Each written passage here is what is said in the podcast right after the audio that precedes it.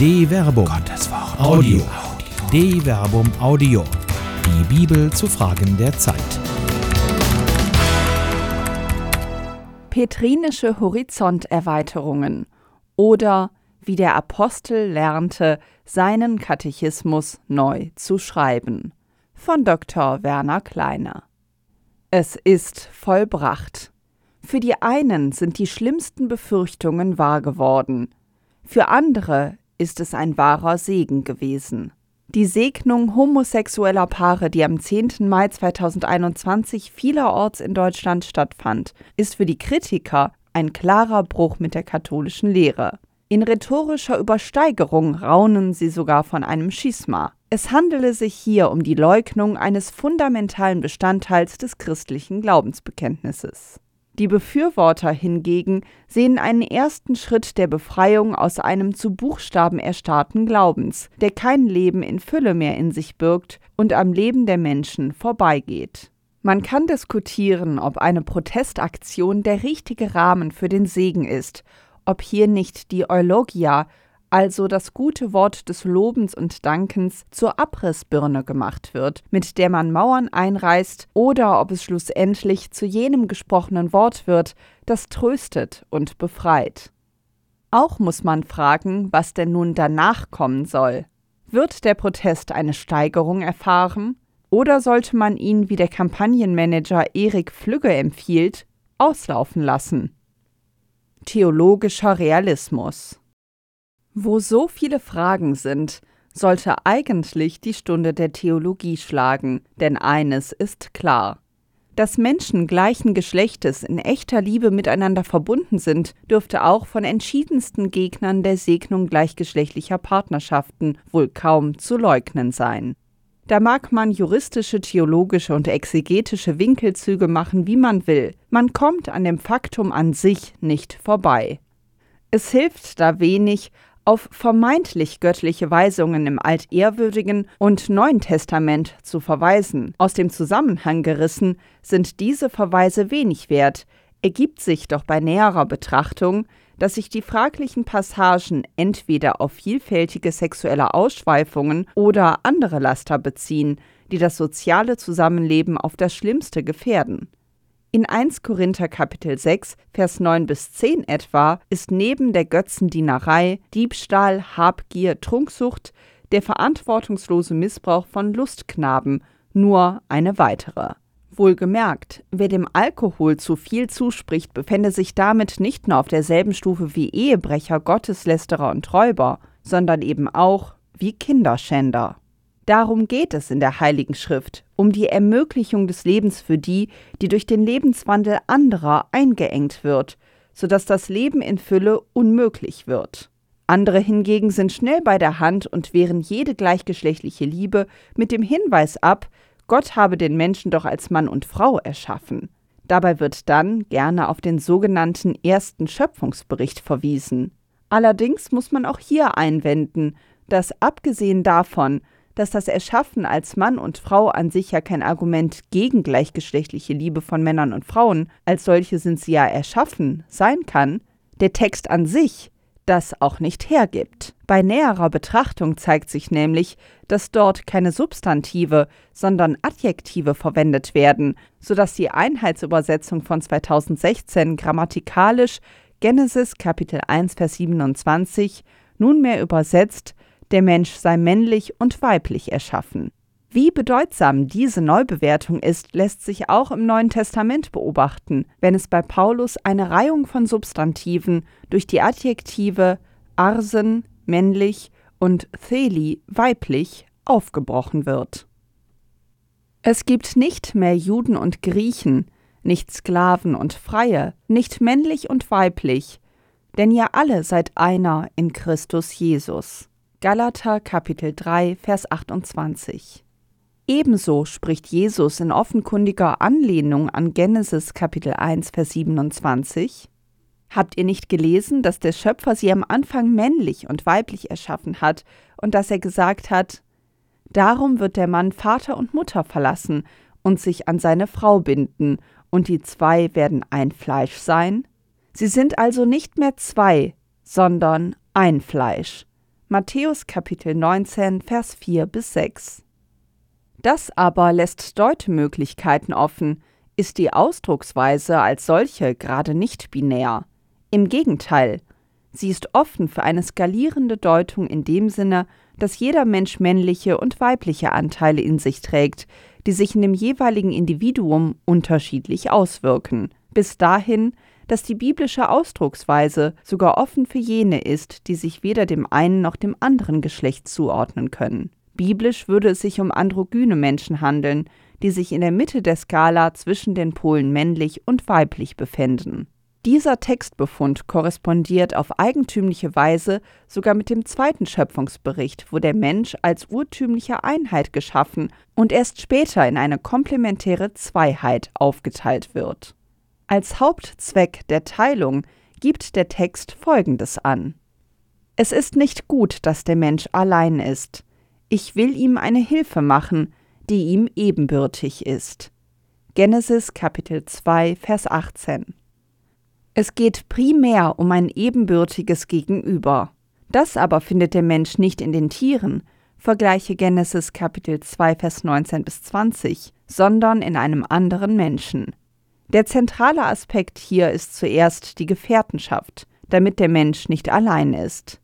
Erst auf dieser Basis kommt die Fruchtbarkeit als zweites Moment ins Spiel.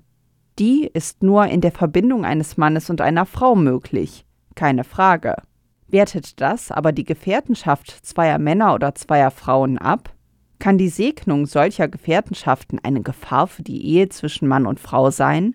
Wer so denkt, denkt zu klein von Gott, den er eher zu einem Popanz der eigenen Welt macht, in der nur sein darf, was der Herr dieser Welt zulässt. Der Herr dieser Welt aber ist der, der sie erschafft. Und das ist nicht Gott, sondern der, der so denkt. Von Brettern, die die Welt verdecken. Tatsächlich ist dieses Streben dem Menschen an sich wohl zu eigen. Er ist ja immer der Mittelpunkt seiner eigenen Welt. Das ist unproblematisch, solange er weiß, dass er nur einer von vielen Mittelpunkten ist. Der nächste Mittelpunkt einer Welt wohnt nur eine Haustür weiter, bisweilen aber sogar im gemeinsamen Haushalt. Viele Menschen wissen und erkennen das und relativieren deshalb die eigene Weltsicht. Sie sind in der Lage, eine Theory of Mind zu entwickeln und sich in die Weltsichten anderer hineinzuversetzen. So erweitern sie den eigenen Horizont. Wo aber dieser Horizont beschränkt ist und die eigene Weltsicht für die ultimativ einzige gehalten wird, vergottet sich der Mensch selbst. Er hält seine Weltsicht für die einzige und damit gottgegebene. Nicht selten begegnet ein solches Verhalten bei den Frommen, die sich ja durch von ihnen für alternativlos gehaltene Lebensführung in einer besonderen Nähe Gottes wähnen. Schon die Propheten des altehrwürdigen Bundes warnten hier, wenn Gott durch sie mahnte Meine Gedanken sind nicht eure Gedanken, und eure Wege sind nicht meine Wege, Spruch des Herrn. So hoch der Himmel über der Erde ist, so hoch erhaben sind meine Wege über eure Wege und meine Gedanken über eure Gedanken. Jesaja Kapitel 55, Vers 8 bis 9. Im Neuen Testament geht Jesus sogar in der ihm eigenen, bisweilen im Umgang mit seinen Gegnern recht schroffen Art weiter, wenn er sagt: Richtet nicht, damit ihr nicht gerichtet werdet. Denn wie ihr richtet, so werdet ihr gerichtet werden, und nach dem Maß, mit dem ihr messt, werdet ihr gemessen werden. Warum siehst du den Splitter im Auge deines Bruders, aber den Balken in deinem Auge bemerkst du nicht? Oder wie kannst du zu deinem Bruder sagen, lass mich den Splitter aus deinem Auge herausziehen? Und siehe, in deinem Auge steckt ein Balken. Du Heuchler, zieh zuerst den Balken aus deinem Auge, dann kannst du zusehen, den Splitter aus dem Auge deines Bruders herauszuziehen. Matthäus Kapitel 7, Vers 3 bis 5 Heute würde man hier wohl zeitgenössisch besser von jenen Brettern sprechen, die manche vor dem Kopf haben, so dass ihre Sicht auf die Welt, wie sie nun mal ist und offenkundig so von Gott geschaffen wurde, der sah, dass sie gut war, eingeschränkt ist. Offenkundig denkt Gott weiter, als es der brettbeschränkte Horizont mancher Eiferer ahnen lässt. Jesus jedenfalls spricht sie als Heuchler an. Hierarchien Wie wenig es hilft, sich auf das vermeintlich sichere Fundament einer katechismatisch fixierten Lehre zu berufen, wird nicht nur daran deutlich, dass Päpste imstande sind, den Katechismus zu ändern. Sowohl Benedikt XVI. als auch Franziskus haben das schon getan. Der Katechismus ist also veränderbar, zumindest bei jenen Wahrheiten, bei denen der Heilige Geist als göttlicher Geist in Zeit und Raum ein Wörtchen mitzureden hat. So spricht der Kirchenrechtler Gero P. Weishaupt auf die Hierarchia Veritatum, die Rangordnung der Wahrheiten, wobei er auf das Ökumenismusdekret Unitatis Redintegratio des Zweiten Vatikanischen Konzils verweist, in dem es mit Blick auf den ökumenischen Dialog heißt beim Vergleich der Lehren miteinander soll man nicht vergessen, dass es eine Rangordnung oder Hierarchie der Wahrheiten innerhalb der katholischen Lehre gibt, je nach der verschiedenen Art ihres Zusammenhangs mit dem Fundament des christlichen Glaubens. So wird der Weg bereitet werden, auf dem alle in diesem brüderlichen Wettbewerb zur tieferen Erkenntnis und deutlicheren Darstellung der unerforschlichen Reichtümer Christi angeregt werde.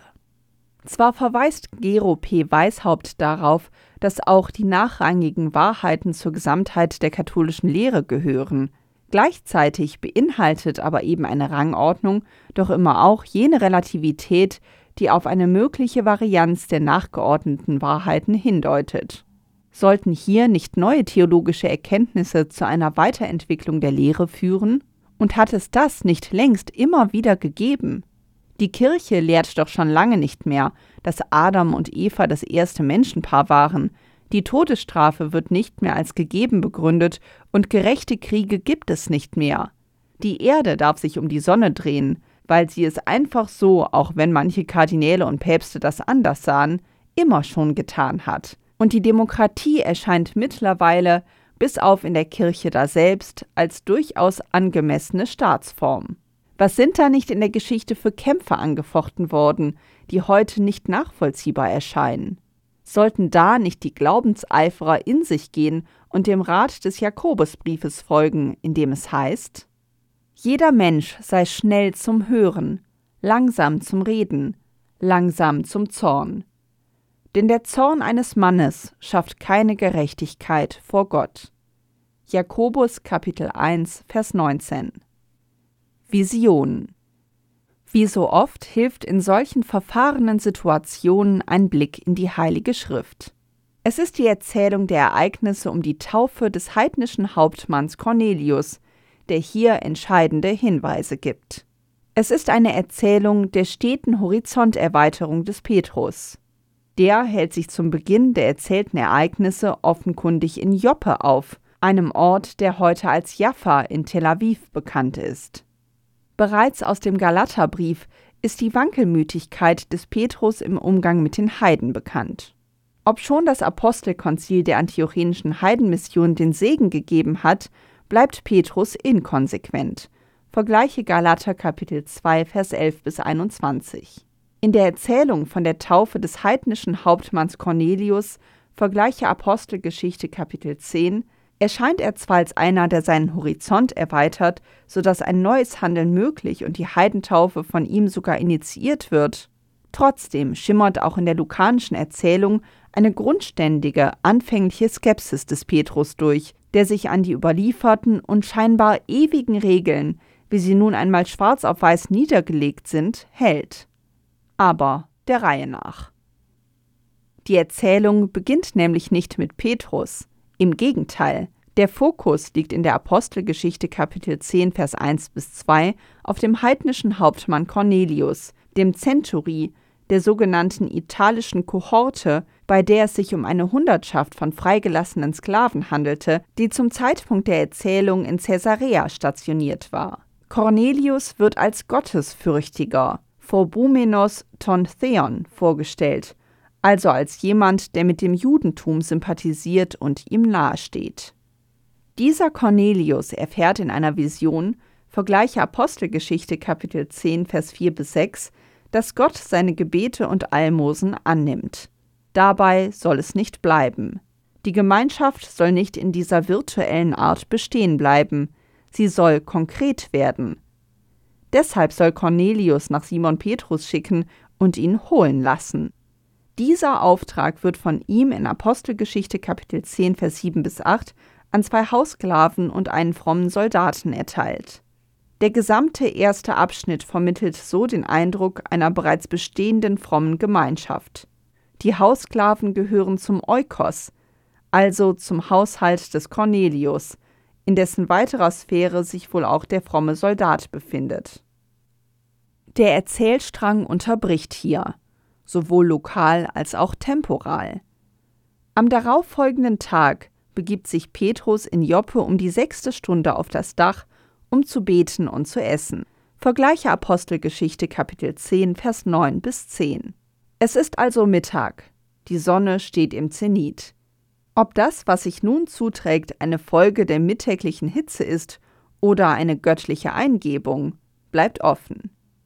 In jedem Fall widerfährt dem Petrus eine rätselhafte Vision. Er sah den Himmel offen und eine Art Gefäß herabkommen, das aussah wie ein großes Leinentuch, das an den vier Ecken gehalten auf die Erde heruntergelassen wurde. Darin waren alle möglichen Vierfüßler, Kriechtiere und der Erde und Vögel des Himmels. Und eine Stimme rief ihm zu Steh auf, Petrus, schlachte und iss. Petrus aber antwortete Niemals, Herr. Noch nie habe ich etwas Unheiliges und Unreines gegessen. Da erging die Stimme ein zweites Mal an ihn. Was Gott für rein erklärt, nenne du nicht unrein.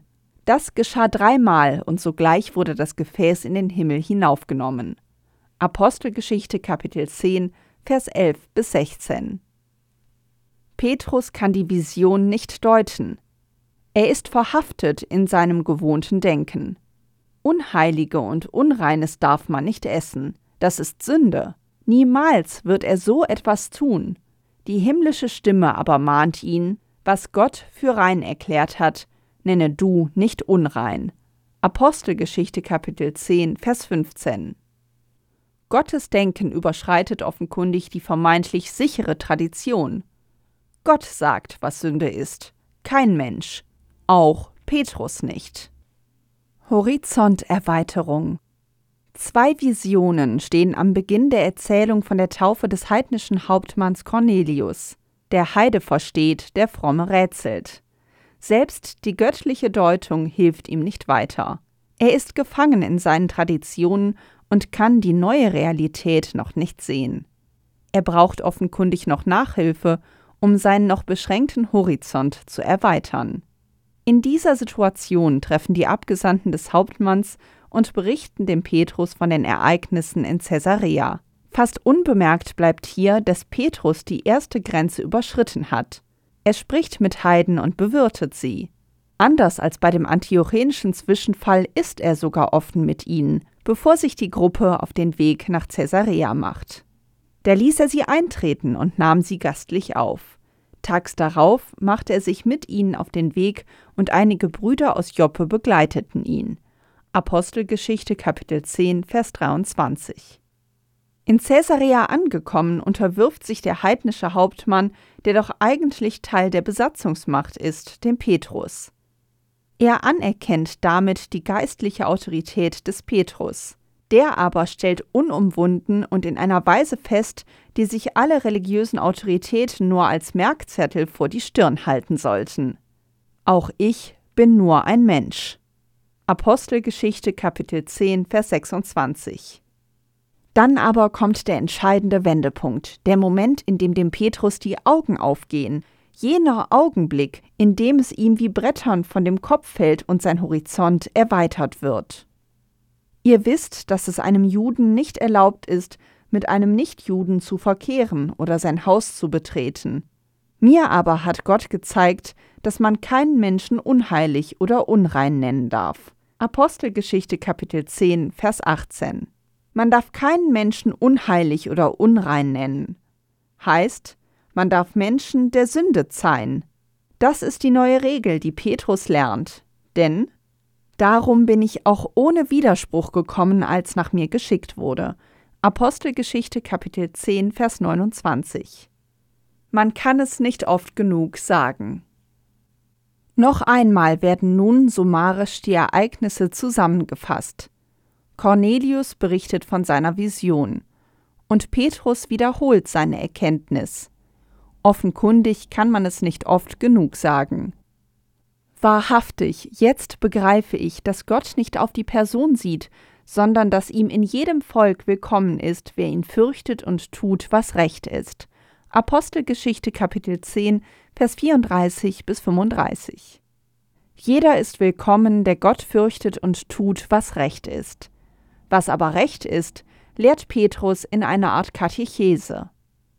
Er hat das Wort den Israeliten gesandt, indem er den Frieden verkündete durch Jesus Christus. Dieser ist der Herr aller.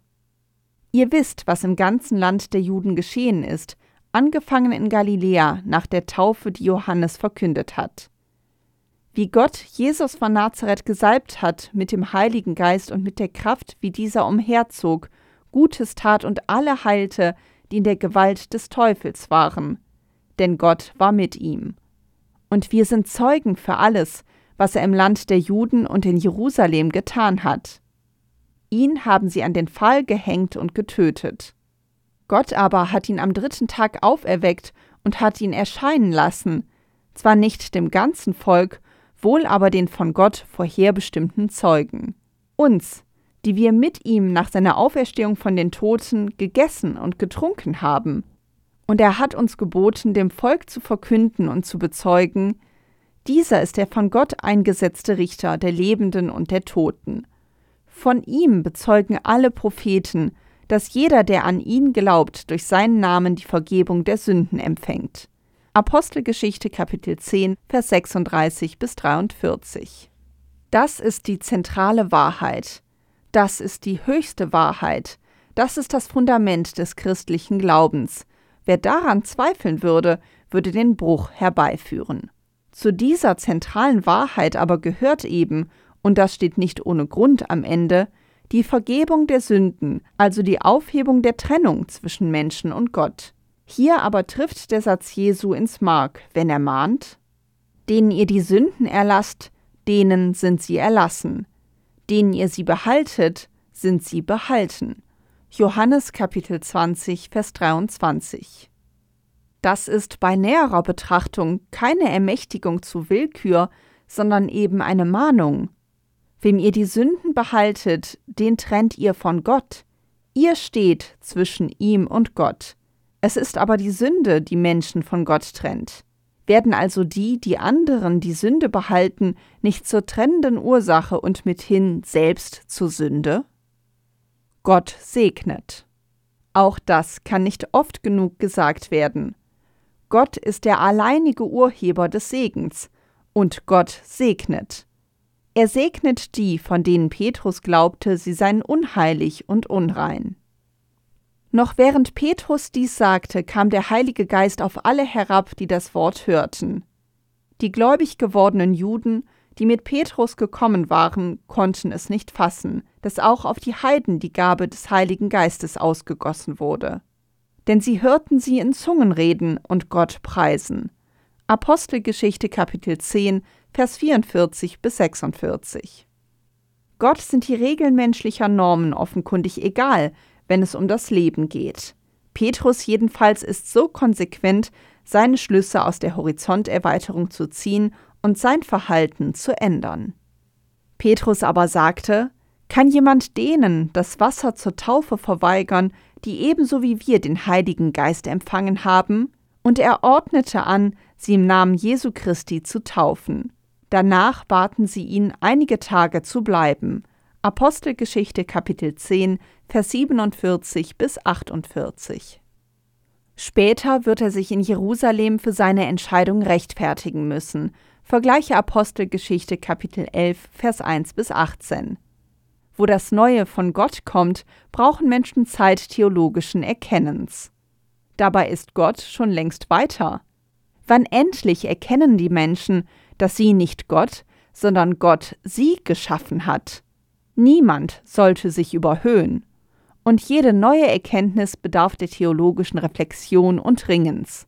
Gerungen aber muss werden, um der Wahrheit willen. Wenn Gott aber segnete, dürfen Menschen den Segen nicht verwehren. Es ist also Zeit für Neues. Wieder einmal. Wenn Petrus das schaffte, sollten die, die ihre Autorität auf ihn zurückführen, ihm da in nichts nachstehen. Eine Produktion der Medienwerkstatt des katholischen Bildungswerks Wuppertal Solingen-Remscheid. Autor Dr. Werner Kleine. Sprecherin Jana Turek.